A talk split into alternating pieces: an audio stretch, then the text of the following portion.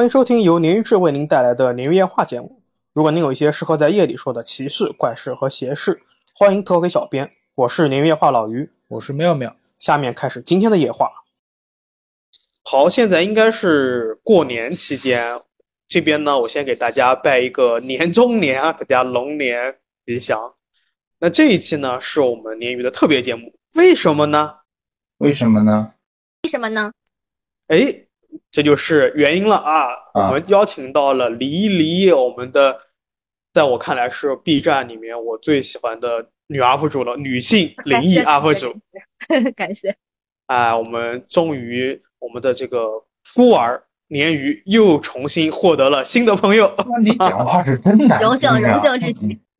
好，大家简单介绍一下，叫做离离原上跑，大家可以关注一下。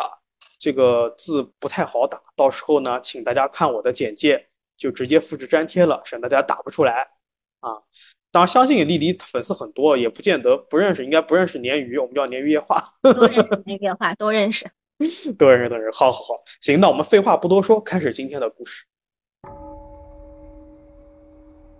那这个故事呢，在我接投稿的时候啊，他是微信客服投稿的，他就跟我说的，他说我不是独家。啊，可能有的 UP，啊，有的音音频的这个博主用过，他应该是第一个投给 B 站是投给我们的，嗯，大概是这么一个故事。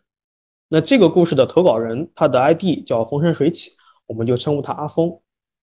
他在开头说的是这样子的啊，他特别有意思，他说在生活中我们身体难免会磕磕碰碰，尤其是在四肢上面，总会出现一些大大小小、或深或浅的伤痕、划痕。嗯，但一般你不会在意，你甚至可能会不知道是怎么弄的，呃，我挺有共情感的。对，而且他说，当我们发现伤口的时候啊，不确定这些地方是磕着了、碰着了、被东西划过了，通通都没有印象。但有的时候，它的伤痕的痕迹啊，很奇怪。而我们阿峰呢，他这个伤痕啊更多，为什么啊？因为他自己是做快递的。经常要搬这个货上车下车，所以难免会有一些磕磕碰碰。但是他说啊，有一些伤口可能不是来自于正常的磕碰，特别是在他经历过这件事情之后，他发现了，或者说他得到了这个结论。这个事情发生在二零二三年的八月十一号的晚上，也就是去年的夏天。那天晚上呢，他在天津的某个大型综合购物中心，我给他腻掉了。他带孩子看完电影，然后回家。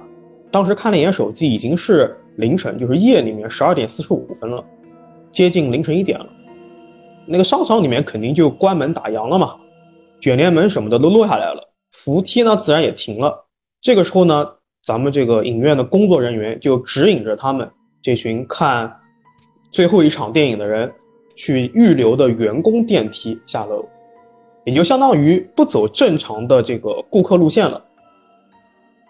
那阿峰呢，带着儿子，随着这个人群啊，在工作人员的带领下，往这个电梯里面走。员工电梯说白了就是给这个员工、给商场内部的工作人员上下楼的电梯，所以它其实不属于商场的正常范围，有点偏外部，所以比较偏僻一点。嗯。所以他跟儿子啊，就渐渐离开了商场的核心区域，进入了工作区域。路上正好看到一个厕所，他儿子突然尿急，说：“哎，我要上厕所。”那没办法，阿峰就跟工作人员打了个招呼，说：“哎，我带孩子上个厕所，完事之后啊，我去追你们。”那工作人员说：“哎，你也别急了，先生，呃，这样吧，你完事之后呢，你带着孩子出了厕所，就沿着咱们这个走的方向一直往前走，只要看到岔路，你就往左转。”然后继续走，走到头啊，右边会有一个电梯，那个就是我们要下楼的电梯。我呢，我先把大家都带过去，我不能等你们。那边有两部电梯，你到时候直接自己下就可以了，也不用刷卡什么的。阿峰就说：“行行，感谢感谢感谢。”然后就把儿子呢带进厕所了。到此为止，一切正常。当他们父子两个人上完厕所走出来的一刹那，哎，阿峰感觉到有点怪异。一切都太安静了。他们上厕所的时候啊，还隐隐约约能听到人群渐渐远去的这个声音啊，笑声啊，对电影的评论啊，等等等等。当走出厕所的那一刹那，一切声音仿佛消失了一样，就好像是那种音乐啊，听到一半被按了暂停键一样。阿峰说他感到很怪异，但是没有放在心上，因为那个时候已经夜深人静了嘛。如果真的有什么大动静，反倒是诡异。他就带着孩子呢，按照之前的路线啊往前走，结果诡异的事情真正出现了。这个工作人员告诉他：“你出了厕所，沿着我们的方向往前走，然后看到岔路就左转。”他们转过去之后，发现啊是一个特别笔直、特别长的走廊。他看到前面有亮光，他觉得可能哎那边就是这工作人员说的电梯间了。整个走廊漆黑一片，只有最远处有一点点小的光亮。哎，这个亮啊，若有若无。阿峰觉得哇，怎么这么长啊？这个怕不是要走到这个商场外面了。他没办法，就打开手机，然后打开这个手机电筒。好在是阿峰平时有两个手机，一个工作用的。看电影的时候呢，他比较有素质，把手机都关机了，所以两个手机现在都是满电。所以是比较有信心啊，而且有安全感。他给了孩子一个手机，然后两个人呢把手机手电打开，照着这个路啊往前走。当时走廊的结构是两边都有门，左边是店铺的后门，右边是类似于储物间的一个仓库啊，一排仓库可以说是。那左边时不时就会有通道啊，通向商场的区域，就是那种一个指示牌告诉你，你往这儿走，你就能进入商场了。右边呢，时不时的会有零星的电梯间，但这些电梯间都是黑着灯的，电梯也没亮，说明没有运营。当阿峰父子走了大概四到五个电梯间的时候，里面还是一片漆黑。阿峰心想着，哎，现在可能走了都五分钟了，还没走到头。再往前走，哎，刚才讲着没到头，竟然没路了。他们只能往左转了。右边是一个关着的大门，写着“应急楼梯”，但这个“应急楼梯”这几个字啊，那个灯没有亮。他说：“怎么跟刚才工作人员跟我讲的不太一样啊？”但他想着，我脑袋里面就记着往左，往左，然后就能看到电梯了。这个时候他就犹豫了：我是走电梯呢，还是怎么办？但是前面没有路嘛，他就说：“我们就走楼梯吧。”对着儿子说：“啊。”于是呢，他就去推门，结果发现这个门推不开，好像在后面给反锁了。他们只好再次走进刚才那个通道，而这个通道跟刚才一样啊，一片漆黑。商场应该是个回字形的结构，他觉得现在应该是在这个回字形的外圈上面走。虽然说他们两人的手机啊都是满格电，但是现在环境和气氛越来越诡异，而那个工作人员呢？也一直不见人影。照理说，他如果真的把人送下楼，再来接阿峰他们的话，应该早就来了呀。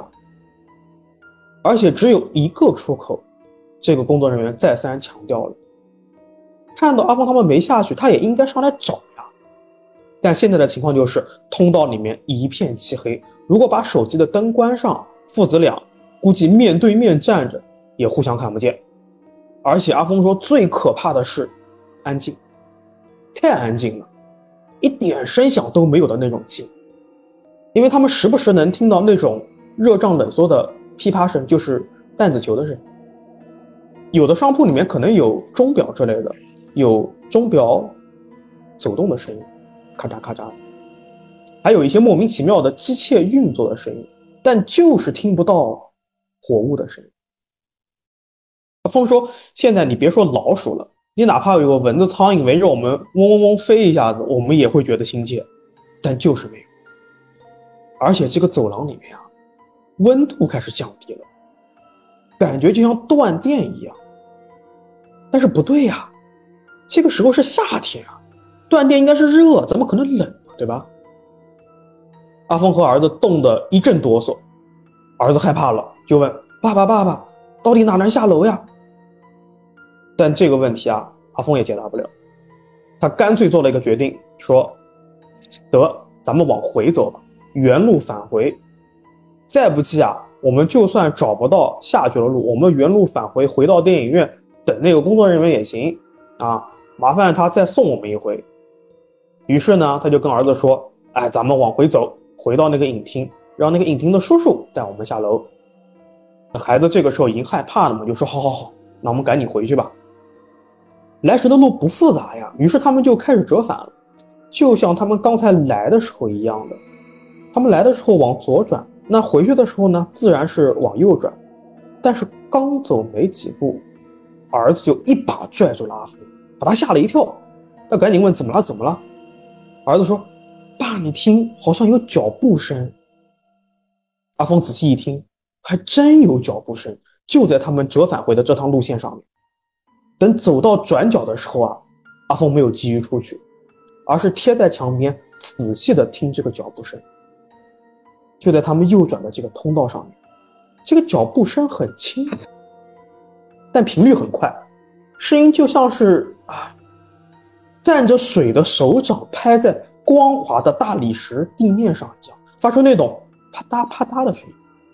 这还不是最诡异的，最诡异的是这个声音的频率是。啪嗒啪嗒，啪嗒啪嗒啪嗒啪嗒，就好像是六只手在走路一样。那这个暂且称为生物吧，离阿峰他们越来越近，发出的声音也越来越大了。阿峰听得越来越清楚了，除了诡异的走路声，还伴随着沉重的喘息和低吼。喘息声里面还有那种咕噜咕噜的声音，就像是肺部积水的病人一样。听着特别的憋气，那低吼声显得痛苦又焦躁，有点像猫和狗护食发出那种奇怪的声音。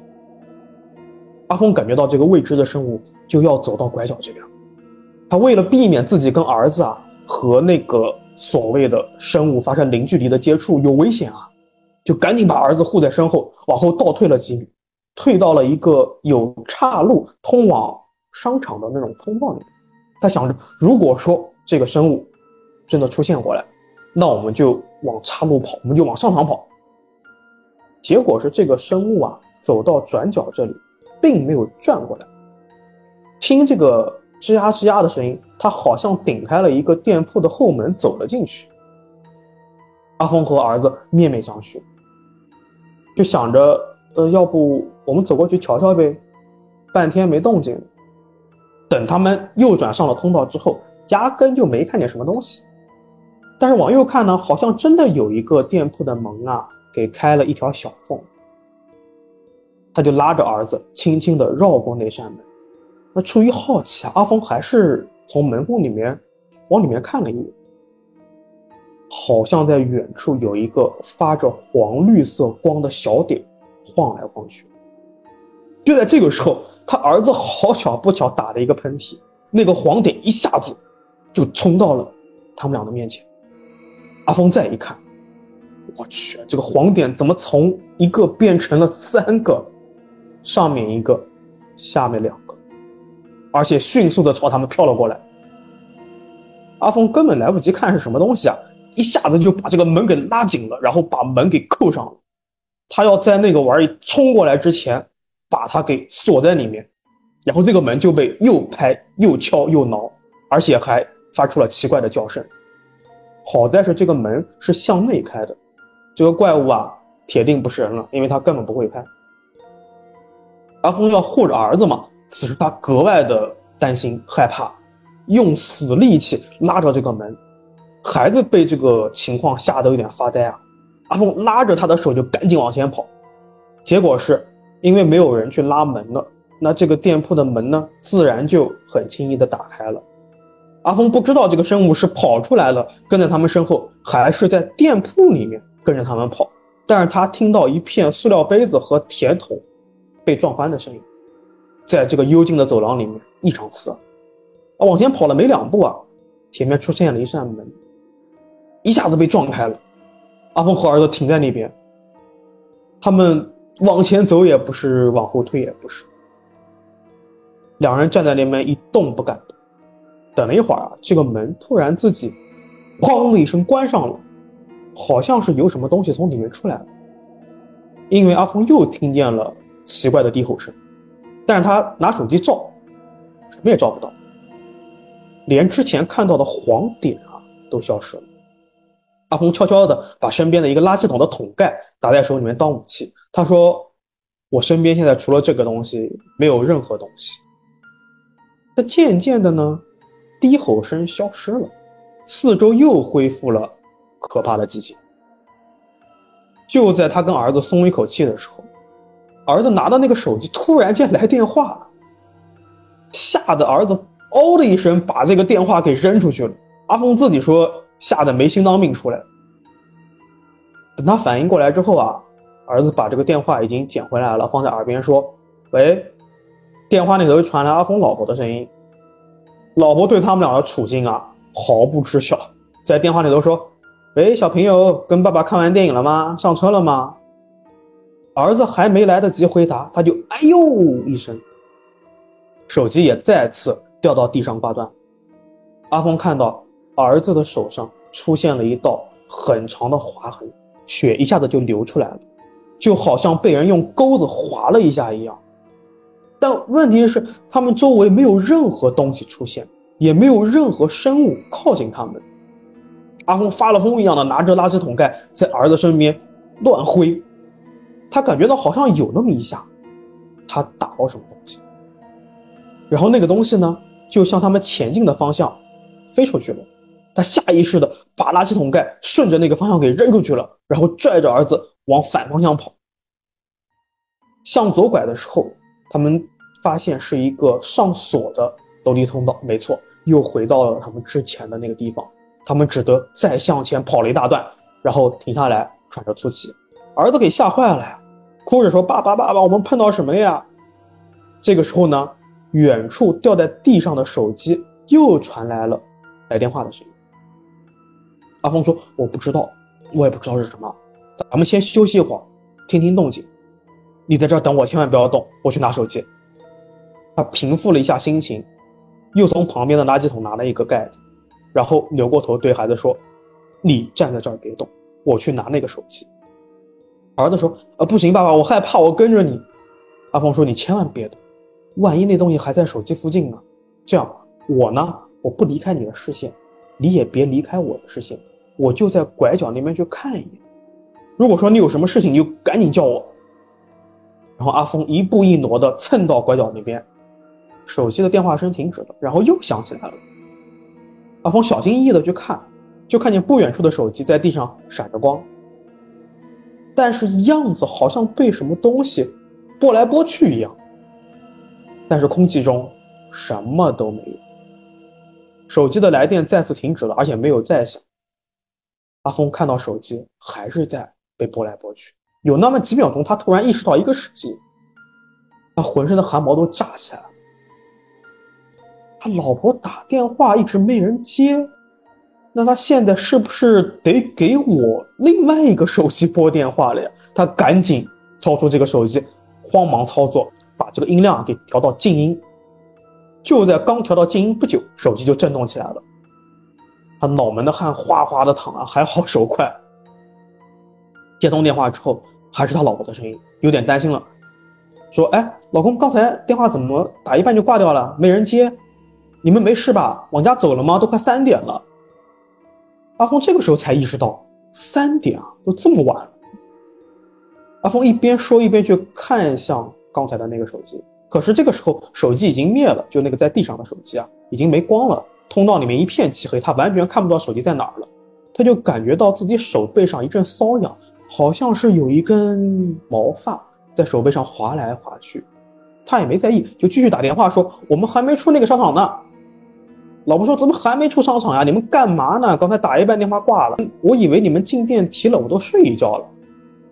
你们没事吧？”阿峰说：“哎呦，别提了，现在见鬼了！你现在别跟我说这些。”他感觉到手上的瘙痒越来越明显，而且从瘙痒变成了疼痛。这个时候，阿峰把手换了一只，他换了一只手去接手机，同时呢，借着这个手机的光，看一看痒的那只手是什么情况。结果他发现自己左手的手背向着无名指和中指的指缝处。也就是刚才拿电话的地方，被看不见的东西划开了，而且血啊没有流出来，一直到阿峰尝试去挪动手指，血才从那个地方啊，就从伤口的地方渗出来。可见划他的东西多么锐利啊！他看呆了呀，眼看着伤口划到了中指的第一个关节处，而且越来越疼。阿峰大骂了一句脏话啊，我在节目里面就不说了啊，骂的挺脏的。然后下意识的将五指并拢，慌忙的四处乱跑，右手呢拿着手机没捏住那个垃圾桶盖，盖子掉在地上发出了很大的动静，他一脚把盖子给踢到了远处。当这个盖子在远处停止之后，他发现好像被什么东西踩在上面，并且凹进去了一块。阿峰被吓到了，一下子就跑起来，他扭身跑回了孩子身边，拉起儿子的手啊就往前跑。顾不得小声说话了，就喊道：“往前跑，赶紧跑，别往后看。”儿子此时不光是自己被吓到了，也被阿峰的样子吓到了，就拼命跟着爸爸跑。阿峰说：“如果原路返回的话，应该是两个拐角就能到原点，但是他们现在跑了很久，既没有电梯间，也没有回到原点。”阿峰顾不上这么多，他拼命跑，一个弯、两个弯、三个弯，还是没看见光亮。但是他感觉到身后有东西追上来了。当这个生物吧发现阿峰和儿子逃离的时候，就迅速追了上来，而且不再像开始那么轻手轻脚的那种啪嗒啪嗒的声音消失了，变成了啪叽啪叽的撞击声，速度快到让人绝望。就在阿峰感觉到那东西可能要追上自己和儿子的时候，孩子手脚开始拌蒜，就是孩子跑不动了嘛，就要摔倒的那种感觉。阿峰就抱着儿子走，虽然说他儿子是个六年级的学生，而且比阿峰也矮不了多少。理论上来说，他实在是抱不动，但此时父爱这个亲情的力量，让他产生了这种动力啊！他感觉到只要自己稍微动作慢那么一点，可能就会被那个东西袭击。他几乎是半抱半拖、生拉硬拽的带着孩子又转了一个弯，终于看到了亮光。而那抹亮光呢，给了两个人勇气和力量。他跟孩子呢，就赶紧就互相怎么讲，半抱着吧，手拉着手奔向了那个亮光。身后的东西还在追着他们，他甚至感觉到那个东西的爪子已经碰到了自己的后脖颈。而就在两个人跌跌撞撞扑进光源范围之后的一瞬间，身后的东西消失了，被跟着的感觉也消失了。阿峰的体力也到了极限，扑通一下子就扑倒在地上，孩子也顺势扑倒，然后就大叫起来：“我腿腿！”阿峰心里一惊，赶紧抓着他的手，把儿子给拽进光里，然后看他腿，还好，只有三道划痕，破了皮，但没有流血。在有光线的地上啊，休息了半天，喘了半天，才慢慢爬起来。环顾四周，才发现，哎，这个不就是之前孩子上的那个厕所吗？他赶紧领着孩子到了这个水龙头下面，用洗手液很认真的清洗了两个人的伤口。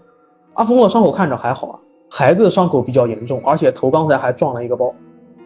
他就赶紧先打电话告诉媳妇，我们没事儿，还编瞎话说。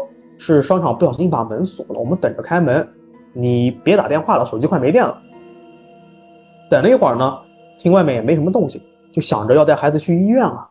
于是他就让儿子在厕所里面等着，自己出去看一看。心想啊，都到这份上了，实在不行我就打幺幺零求救了。但他一时半会儿呢想不出来什么理由，难道说呃我们在商场迷路了？感觉上好像不太可信。拿红就一边。想着从厕所探出头去，一边去观察一下走廊的环境，结果迎面出现一个黑乎乎的东西，吓得阿峰大叫一声。哎，定睛一看啊，哼，是刚才那个工作人员，他也被阿峰突如其来的大叫吓了一跳，手里面的那个电筒啊都摔在地上了。阿峰看到人就激动起来了，赶紧喊儿子出来，生怕他消失一样。而这个工作人员看到他们俩俩爷俩啊。啊，也是松了口气，然后用责怪的语气说：“好家伙，你们两个在商场里面玩密室呢，大哥，几点了呀？我找你好几个小时了呀。”阿峰给这个工作人员看了他自己的伤口，他说：“我们还真遇到东西了，而且我们从始，而且我们自始至终啊都没有看到这个东西的模样。伤口也把这个工作人员给吓到了，他环顾了一下四周，赶紧捡起了地上的手电筒，就跟他们说：“哎，你你们先跟着我回影厅吧，我把你们再送出去。”阿峰和儿子呢就跟着这个工作人员啊往影厅走。没想到这个工作人员一边走，一边深呼吸，我一边说：“我是疫情之后来这儿的，主要就负责这里的夜场。刚开始的时候啊，夜里确实有一些动静。”要么就是锅碗瓢盆掉地的声音，一开始我还有点害怕，一惊一乍的，以为是老鼠，慢慢也就习惯了。后来总有人说啊，老鼠闹不出这么大的动静，可能是猫或者黄鼠狼，结果越传越邪乎。总之呢，就估计是脏东西，反正我是没见过，所以我也不怎么害怕。但是他今天看了伤口，他说，本来我是不信的，但看你这伤口啊，不得不信了。多了一个人结伴，这个走廊呢虽然很黑，但气氛上就没那么恐怖了。总之呢，他们三个人啊跌跌撞撞，算是回到了之前的商场里面，并且啊，在回去的路上，他们还遇到了之前的手机，也就是孩子掉在地上的手机。阿峰记得当时是掉在通道靠墙边的位置，但等他们看到手机的时候，他已经在通道的中央静静躺着了。阿峰顺势就把手机捡起来了，还好，在这个工作人员的护送下呢，他们也是顺利到了地下停车场。阿峰跟儿子呢也不想再多纠结什么，也不想再多研究什么，就赶紧啊走了啊。进入车内啊，就感觉安心很多了。没多时就赶紧发动汽车出了这个停车场。等到了地面，他们才觉得。啊刚才的事情是多么的惊险！阿峰强打着精神带孩子到了医院挂了急诊，并且去了动物智伤科。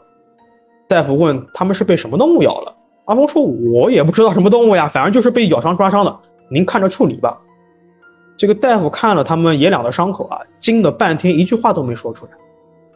说是什么情况呢？如果说这个伤口啊是猫挠的，那不可能，位置太奇怪了。而且伤口表面看着挺小，其实里面很深。要记得，刚才阿峰是手动了之后才流血的，就证明划破他手指的这个东西，无论是牙齿还是别的什么东西，很尖锐。然后大夫就开玩笑的问阿峰：“你是不是把猫咪蛋蛋捏碎了？要不猫不可能抓这么狠的，而且你这个位置抓不到呀。”接着呢？没等阿峰接茬，他就继续说了：“你儿子这个就更奇怪了。你说是抓伤吧，那得是比较大的猫科动物的爪子才有，才能造成这么大的这种伤口的。比方说猎豹什么的。你说咬伤吧，那肯定不是，它根本就不是牙齿咬的痕迹。总之，阿峰他们也没有得出这个是什么动物。医生呢，觉得是这。”两个 父子两个人瞒着他，就一直问他们到底是什么动物，你们俩说不说？他们俩说：“哎，大夫，我真我们真不知道啊，就我也不能跟你讲刚才的情况，反正就是我也不知道被什么咬的。”那大夫说：“那你描述下多高，对吧？多长，长得像猫像狗，有没有毛？”他们俩说：“不知道。”这个大夫啊，给整无语了，说：“那这样吧，你们先去冲洗伤口，然后再接种狂犬疫苗。”也没见过你们俩心这么大的，什么东西抓的都不知道。总之呢，他们七七八八折腾完，接近天亮才回家了。后面呢，也就没有什么事情发生了，故事到这边也就结束了。那最后呢，阿峰给我拍了当时的照，给我发了他当时的照片。从照片上面看，他跟他儿子的伤口啊，真的蛮厉害的。到时候我们可以用在节目里面。嗯，就是我感觉他们可能是进入里世界了。尤其你说那个怪物啊，包括你挠的那个伤口，你看不到实体，但是你的确受伤了，这就特别有寂静岭那个味儿，就是灰白画面的感觉。啊，是是像寂静岭，就是像里世界嘛。然后我感觉又有点像后世。嗯，是它整体环境比较像后世，商场里边啊，绕来绕去啥的。然后还有个不太称职的，相当于规则解说员啊，他新来的，一开始没讲明白，后面他自己也知道 这好像不太对。是的，就是感觉好像是什么东西把这个所谓的怪物啊给引出来了。就是引出来之后呢，他好像也没有试图去捕猎什么，他就是我我尝尝也也没尝，就是 我就看看你们两个这啥啥玩意，就弄你一下玩玩。哎，对对，就试试。我是咱们做那么久，有这种故事吗？就五分钟就进高潮了，我就等结束，等了十十来分钟都没结束，就巨有压迫感，我靠，就巨紧张，对临场感也特强，这故事。阿峰说他为什么给给我投啊？就是因为他之前投的都是音频，然后呢，音频就没有他没发照片嘛，音频发照片也看不到嘛，然后他就给我们发了照片，然后我看了这个照片啊。虽然明显是已经是白天拍的了，已经是处理过的伤口了，但是还是挺深的。我估计我要有这个伤口，我已经就恼羞成怒，就是害怕转化为愤怒，你知道吧？哦，搞他！你你这么搞我，就要反向搞你。没有，我我我刚刚说，问题是这样回去找不一定每次都能找得到呀。你想报复，你也得找到实体才行。不是，我当即就报复了呀！你我一看这么长，我在厕所里面洗伤口的时候我就报复了呀，这么长。我流多少血？太害怕！你要想啊，你这伤口啊长好之后，你就变成狠人了，懂吗？人家看你这疤就不敢惹你了。啊，是是，总之真的是还好，阿峰跟儿子没事，所以真的是不仅说是为母则刚了，父亲也一样啊，就是为了孩子的时候，啥事儿都能做得出来。嗯嗯，行行行，那我第一个砖先到这儿，我们来下面。OK，我下面要说的这个事儿啊，是我们实验室里面一位山西的师兄讲的。这个是没有老于刚才说的那个故事灵异，但是他本身对我而言还是觉得挺瘆人的。嗯，他说大概是在一九八七年的时候，他们村子里有一户姓侯的人家，这家人他一连生了三个女孩，因为他们家重男轻女，然后就托人从云贵那边带回来了一个十一岁的男孩。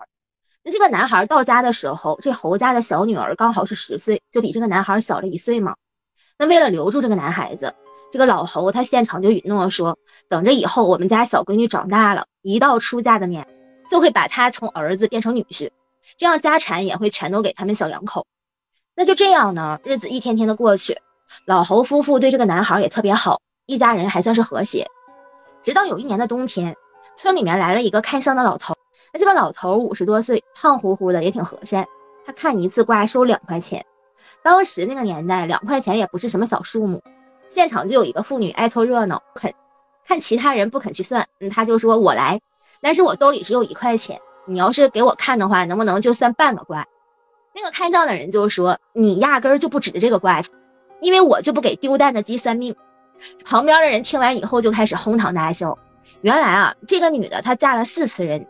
而且每一次都是只要生完孩子就离婚，所以这个话一出，大伙都觉得这个看相的其实算的还很准，于是大伙就纷纷的要求说给自己也算一卦吧。就这么着，等轮到了老侯的时候，看相的就只说了一句话：命里没有莫强求，求来求去全是愁。然后他又摸着那个要来的男孩的头说：“你抱吧抱吧，跟着这么紧有什么意思呀？”后来也没有收老侯的钱，转身就走了。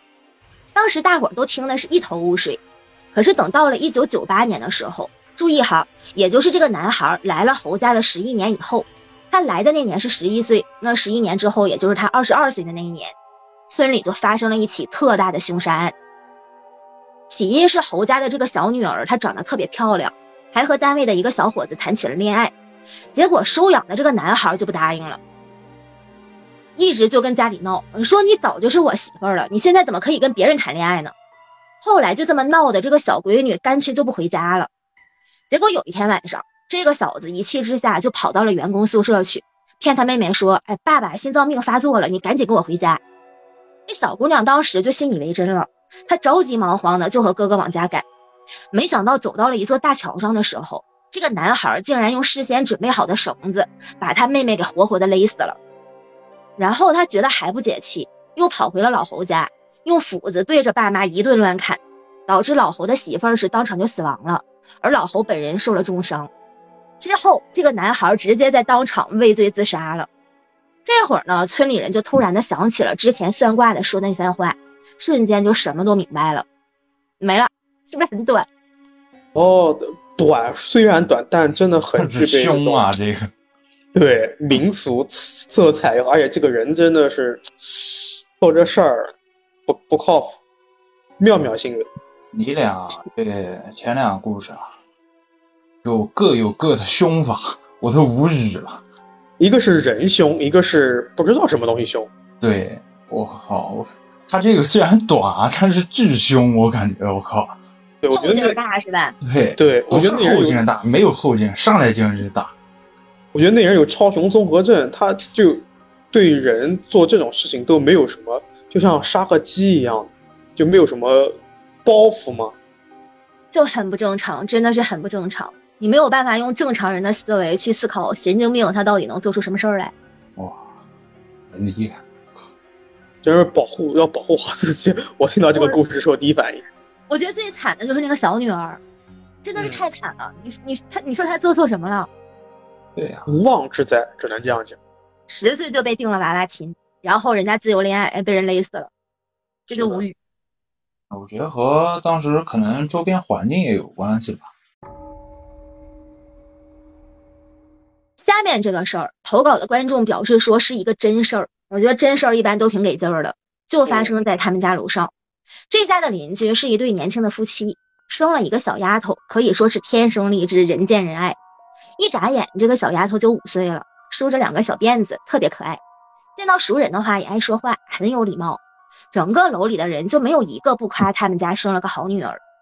可是啊，这个小姑娘五岁那年的下半年，突然之间就从楼上掉下来摔死了。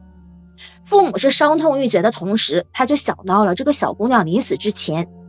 有一些很反常的举动。据说啊，他这个女儿在死之前的一个月，就常常和父母说：“啊，爸爸妈妈，你们别为我那么辛苦了，不值得。我以后一定会自己照顾好自己的。而且接下来的这段时间里，你们只能多陪陪我就行。”当时听完了以后，我这夫妻俩就只是觉得感动。而自打那天开始，这女儿就是每天都开始变得很懂事的，什么都不要，像什么新衣服呀、新玩具啊、零食啊这些看都不看。每天就跟在父母身边，寸步不离的。等看到爸爸在沙发上打会儿盹儿，他就会拿一个毯子给他盖上，然后就在一边盯着他爸爸笑。如果看见妈妈在厨房忙着做菜，他也会跟着在一起帮忙摘菜什么的。其实五岁的小孩他能做到这么懂事，那真的是很少见了。所以夫妻俩是打心眼里高兴。再后来，他们就发现女儿时常会自言自语的念叨着一些关于八仙的名字的一些事儿。并且让他们买了很多关于八仙过海的书，还有碟片。买来以后没日没夜的看，你就跟要高考似的，每次看的都特别认真。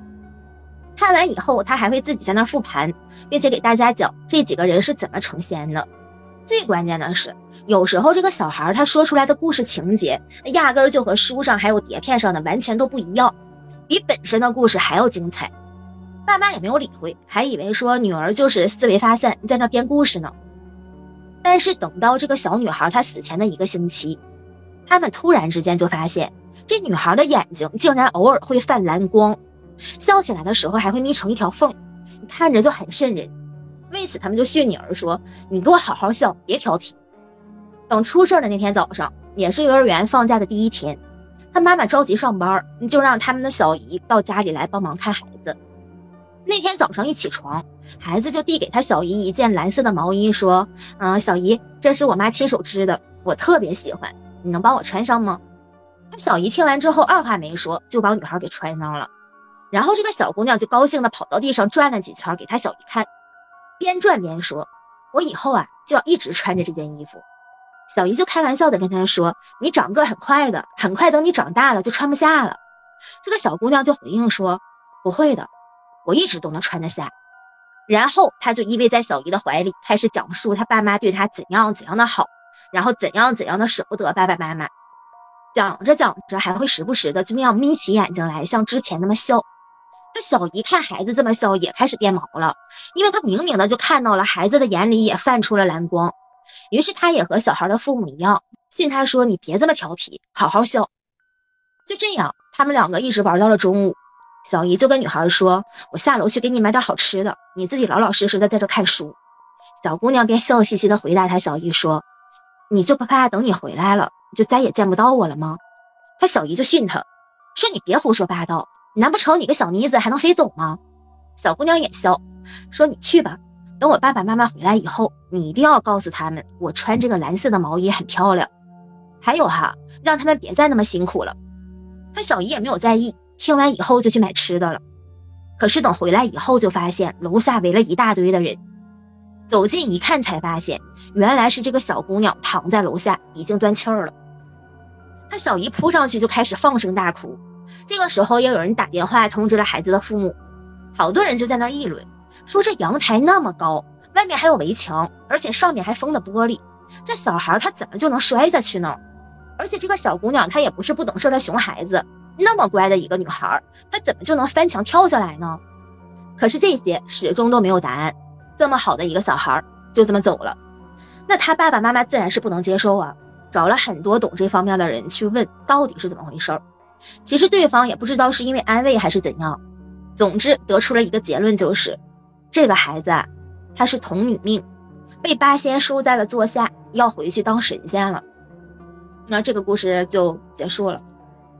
哦，哎，其实我们接过，我相信我们做 UP 的接过很多关于童子命的说法，但是这个里面有一个点让我从来没看到过，就是他眼睛会发蓝。嗯，这个就很，正好最近在看《一人之下》，这不会就是 那个什么神明灵吧？我感觉就是童子命、童女命这个，好像十个人去算命，是不是八个人都有？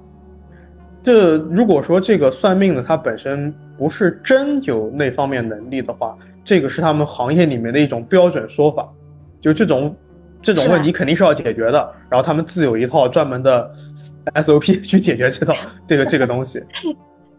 觉得这故事吧，其实开头都能猜到，但是到中后段他说这个换新衣服，然后就能一直穿，我还是起鸡皮疙瘩。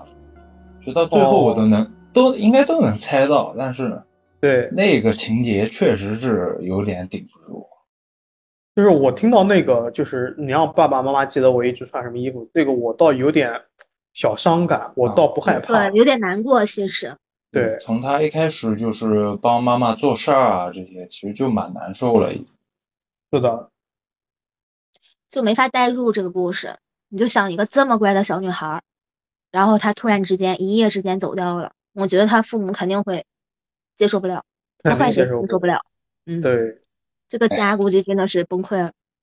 是的，行吧，下一个，下一个。下面这个故事是一个关于神人算卦的事儿，是一位观众朋友投稿里说的。他舅妈的村子里啊，从前有一个疯子，他经常会到别人家里要吃要喝的，村民人好，一直就不厌其烦的给他。他就这样在村头砖厂的窑洞里住了好多年。之所以说这个人疯，是因为他总是穿破衣服，哪怕是别人给他的新衣服，也要撕得破破烂烂的才肯穿。好来的饭也一定要弄脏了才吃。就连过年的时候，别人给的饺子，他都要用脚踩一踩才能吃。有的时候小孩也会欺负他，他就特别憨厚，用结巴的语气说：“走开，走开。”也不生气，就搁那咧个嘴笑。后来呢，他就帮大家偶尔做点杂活，村干部也很好心，把村里没人住的房子给了他住，日子就这么安稳的又过了好多年。结果有一年的夏天，这个疯子一大早突然就在村子里面大喊，说：“你们家算什么东西？去挖人家的墓！”人家又不欠你们的，干嘛挖呀？等着赔命吧！就这么一直喊了能有两三个小时，村民从来就没有听他能说出过完全的一句话来，所以看他说了这么一长串的话，都觉得很惊奇。有人就问他说：“你说谁呢？”他也不回答，反正是说完了那一段话以后，整个人又恢复到了之前疯疯癫癫的状态。可是还没有过两天，他又大清早的在村子里面大喊，说：“你们还不还给人家？”这把等着死人吧！一喊又是喊了两三个小时，把嗓子都给喊劈了。然后呢，这件事情也就这么过去了。没想到过了几天之后，村里有一家人的小孩，他在去河边玩水时，还真的掉进河里给淹死了。这家人口还不少，老两口先后生了五个孩子，相继成家以后，每个孩子又都生了两三个孙辈儿，所以加起来全家能有二十多口人。死的呢，就是其中老二的二儿子。而又过了两天以后，那家的大儿子也莫名其妙的在树上摘东西的时候掉下来摔死了。疯子又开始过来大喊，说还不还，那就接着死！我看你们家到底有多少人。这下村民觉得这不是疯话，开始纷纷害怕了。等到了夜里，死人的那家人就赶紧过来找他，质问这个疯子说：“你说我们家又没挖别人的坟，为啥一死人你就跑过去喊？这不分明就是说我们干了缺德事儿吗？你是不是在咒我们家？”这疯子就瞪着眼睛看了他们一会儿，突然之间站起来就跑到了他们家的老二跟前，说：“就是你，就是你挖的人家坟。”老二一听傻了似的站在那儿。在家人的逼问之下，才哭着说出了原委。他说他是听自己的朋友说的，这个村的南头有一个墓，墓里面有些大宝贝，这才去挖的。不知道结果会这样，那现在到底该怎么办呀？疯子也不说话，就搁那瞪着眼。家人实在是没办法了，就齐刷刷的跪了一地，求他说：“你救救我们家吧。”这会儿疯子才恍然大悟一般开口说道：“你把东西还了，把坟重新填土。”让你们家老二披麻戴孝的去坟上跪拜，然后烧上三大车的纸，这样才行。他们家人听了以后，连夜就照办。那自此以后，也就算是相安无事了。而这个疯子啊，他这么多年来，好像就只清醒过那一次，往后依然是疯疯癫癫的，直到五十多岁的时候才离世。那村民们也很好心，自发的给他办了葬礼。这个故事也就结束了。其实我我之前有看到很多的这种关于村子里面有一个就有那么一个这种人，好像叫做什么守村人之类的，就他可能真的是有一些某方面的问题，但是他在另外的方面，特别是玄学方面，就对吧？是整个村村子的这个保镖一样的这种感觉，我好像是看到过的。对，很多投稿都是这种。就舍弃了自己其他能力，就是又没钱，然后又吃不饱穿不暖，但就是牛逼，就玄学这一块是吧？啊，但他这种舍弃可能不是他自愿，可能就是没办法，他就被迫的，很惨，对，很惨这种。但是他这个里面，我感觉就是他吃东西必须是弄脏了再吃，衣服必须撕破了再穿，感觉有种在苦行的，就苦修的那种感觉意味在身上。哦，就我不能让自己享福。我以为是那种代价，就是我我要有这种能力，我必须这样哎付出什么？其实我不太确定他自己能不能意识到自己有这个能力，我甚至都不知道他能意识到这些人干坏事儿了，是不是他自己的问题，还是说被什么东西上身了？对，就是赋予的，他就是被动接受而已。但是他确实就是我能那么做。对，我感觉他那些行为可能听到什么声音、什么启示之类的，他必须得这么做。嗯。也也挺可怜，其实从某种程度上来说，他没有世俗人的这种呃生活。我在村民还算善良，因为这个村子的村里面的人对他都还就还算可以了。对对对，这个这个是至关重要的，因为我们好像很多投稿都是这种在村子里面备受欺凌啊之类的。对，好，我这个小砖已经抛完了，现在请妙妙给大家接着讲吧。好嘞。好，刚才老于和黎黎的两块砖已经抛出来了啊，下面是第三块砖 啊。今天我这个故事啊，投稿来自咱们客服号，他叫樊老师啊。但是以下发生的呢，是他爱人小时候一件事，咱们呢还是称呼他爱人叫小 A 啊，好称呼一点。啊，这个小 A 啊，我想了半天，他比我和老于岁数都大，但是啊。事情是在小时候发生的，还喊他小 A。小 A 说啊，大家都应该经历过军训，不管是初高中、大学，那肯定都体验过。但咱们小 A 的第一次军训是小学四年级。他现在回想起来啊，当时的校长和老师胆子还挺大，全是小小孩就敢往外拉。一九八五年夏天，小 A 他们作为某直辖市市中心的小学四年级学生啊。被老师强制收了每人五块钱啊，必须得去参加军训。啊，据说当时不交钱的家长会被家访，老师会去胡同里面啊挨家挨户找家长上门收。当时小 A 爸爸是没给啊，那那老师在家里就赖着不走了，所以不得已只能说是交钱送客。军训当天啊，四五六年级的学生和老师们坐着几辆大巴啊，就到了一个农村。历时四天三晚的野外训练生活正式开始。第一晚啊，一夜无话。第二晚，也就是这一晚，让咱们小 A 算是刻骨铭心。而二零一八年春节啊，七个男生在饭店里面同学聚会，咱们小 A 就问孙鹏啊，记住这名字，说：“哎，鹏鹏，我问你个事儿啊，四年级那会儿咱们军训你还记得？”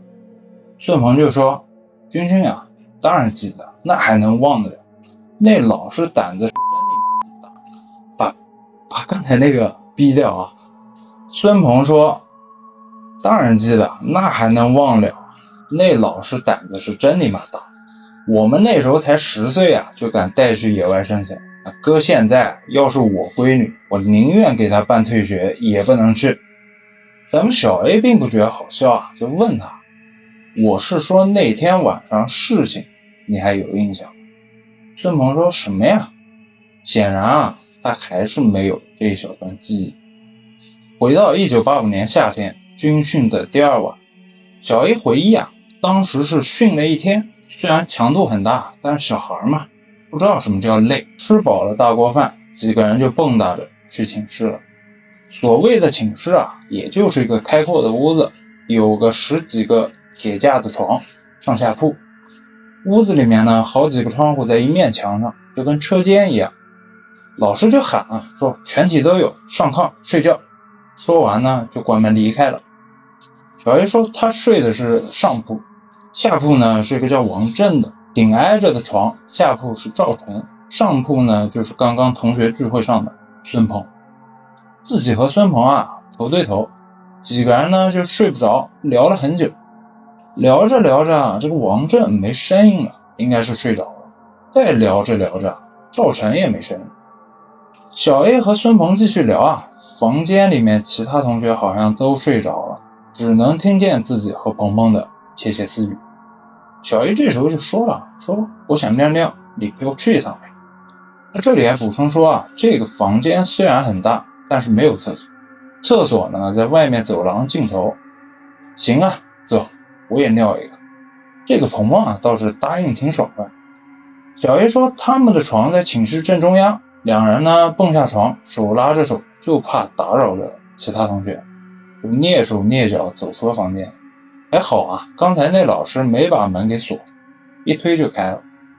外边走廊特别黑，只有几个低瓦数的灯泡挂在上面，算是啥用都没有。小 A 这时候就想啊，说这大夏天的走廊怎么能那么凉快？说凉快已经不准确了，可以说是冷飕飕的。而且厕所啊比自己想象中远多了，两个人呢又不敢跑。他吵着老师和同学。